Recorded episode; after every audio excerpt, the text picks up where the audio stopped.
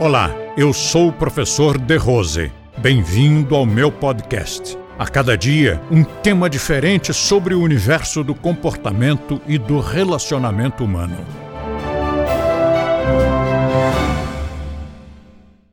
A, a carne também interfere porque nos torna pessoas mais pesadas pesadas no sentido é, emocional você vê que um animal predador, um animal que está acostumado a matar e devorar e comer carnes, o olhar dele é diferente.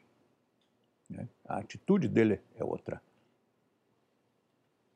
E, e um animal que não se alimente de carnes, mais facilmente você domestica e vive com ele e pode virar um animal doméstico dos predadores que viraram animais domésticos, nós praticamente só temos o cão e o gato.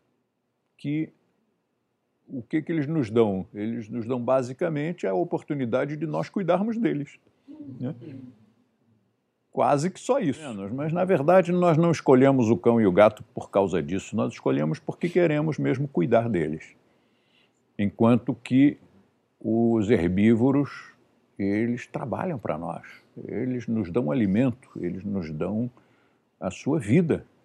A vida inteira, durante toda a nossa existência, durante toda a nossa história, pré-história, os animais trabalharam por nós, como trabalham ainda hoje com toda a descoberta, primeiro do vapor, depois do motor a explosão e motor elétrico. Tá, mas você vai logo ali, a poucos metros, a poucos quilômetros do centro de São Paulo ou de qualquer outra cidade do Brasil, e tem um, um animal escravizado puxando uma carroça.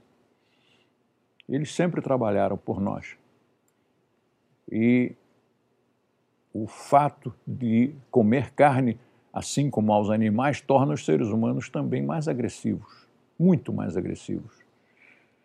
Bernard Shaw disse certa vez que um, um homem que aceite sangrar um animal, matar um animal e comer suas carnes, ele mais facilmente aceitaria sangrar um inimigo. E, de fato, ele está tão acostumado a enfiar a faca em um ser vivo e matar esse ser vivo e ver sangue jorrando e achar normal aquilo. Ele mata uma galinha, ele mata um porco, ele mata uma vaca. Por que, que ele não pode matar um vizinho? Quando esse vizinho fizer algo que não o agrade quando esse vizinho perder a, a paciência e disser alguma coisa que ele não gostaria de ouvir. E é fato. Sendo vegetarianos, muito provavelmente as guerras seriam muito menos em número e em ferocidade. Não digo que, que resolvesse, resolver não resolveria, mas provavelmente seria menos.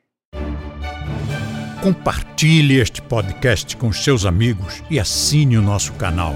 Aproveite e curta a nossa fanpage no Facebook, clicando no link da descrição. E assim você terá acesso a diversos temas relacionados ao comportamento e ao relacionamento humano.